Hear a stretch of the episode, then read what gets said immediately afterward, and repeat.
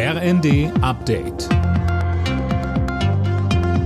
Stündlich neu. Auf den Punkt informiert. Ich bin Daniel Stuckenberg. Guten Abend. Die Finanzierung steht zwar, unklar ist dagegen weiter, wann das 49-Euro-Ticket an den Start gehen soll. Bundesverkehrsminister Wissing geht von einem Start im Frühling aus, da seien jetzt aber die Länder am Zug. Und der Hauptgeschäftsführer des Verbands Deutscher Verkehrsunternehmen, Oliver Wolf, sagte bei Welt TV. Wir haben ja gesagt, wenn die Finanzierung schnell kommt, dann äh, fallen danach ein paar Dominosteine.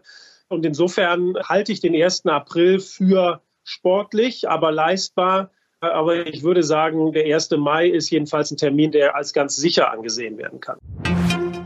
München verbietet ab morgen vier Wochen lang alle Klimaproteste, zumindest wenn sie nicht richtig angezeigt werden. Es geht vor allem um Demos, bei denen sich Teilnehmende auf der Straße festkleben. Die Stadt begründet das mit präventiver Gefahrenabwehr. Im Iran gibt es nach der Hinrichtung eines jungen Demonstranten wütende Proteste. Deutschland und die internationale Gemeinschaft müssen jetzt genau beobachten, was im Iran passiert, fordert Bundespräsident Steinmeier. Noch immer gehen die Menschen dort gegen das Regime auf die Straße. Das geht gewaltsam gegen die Proteste vor.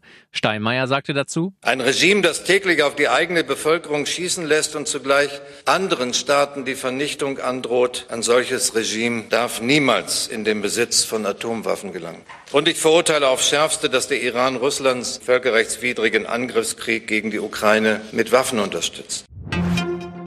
Nach der Übernahme von Twitter durch Milliardär Elon Musk will nun auch Kanzler Scholz schauen, ob er sich von dem sozialen Netzwerk zurückzieht. Außerdem sollen Alternativen geprüft werden, sagte Regierungssprecher Hebestreit dem Redaktionsnetzwerk Deutschland. Hintergrund ist die unklare Zukunft des Kurznachrichtendienstes.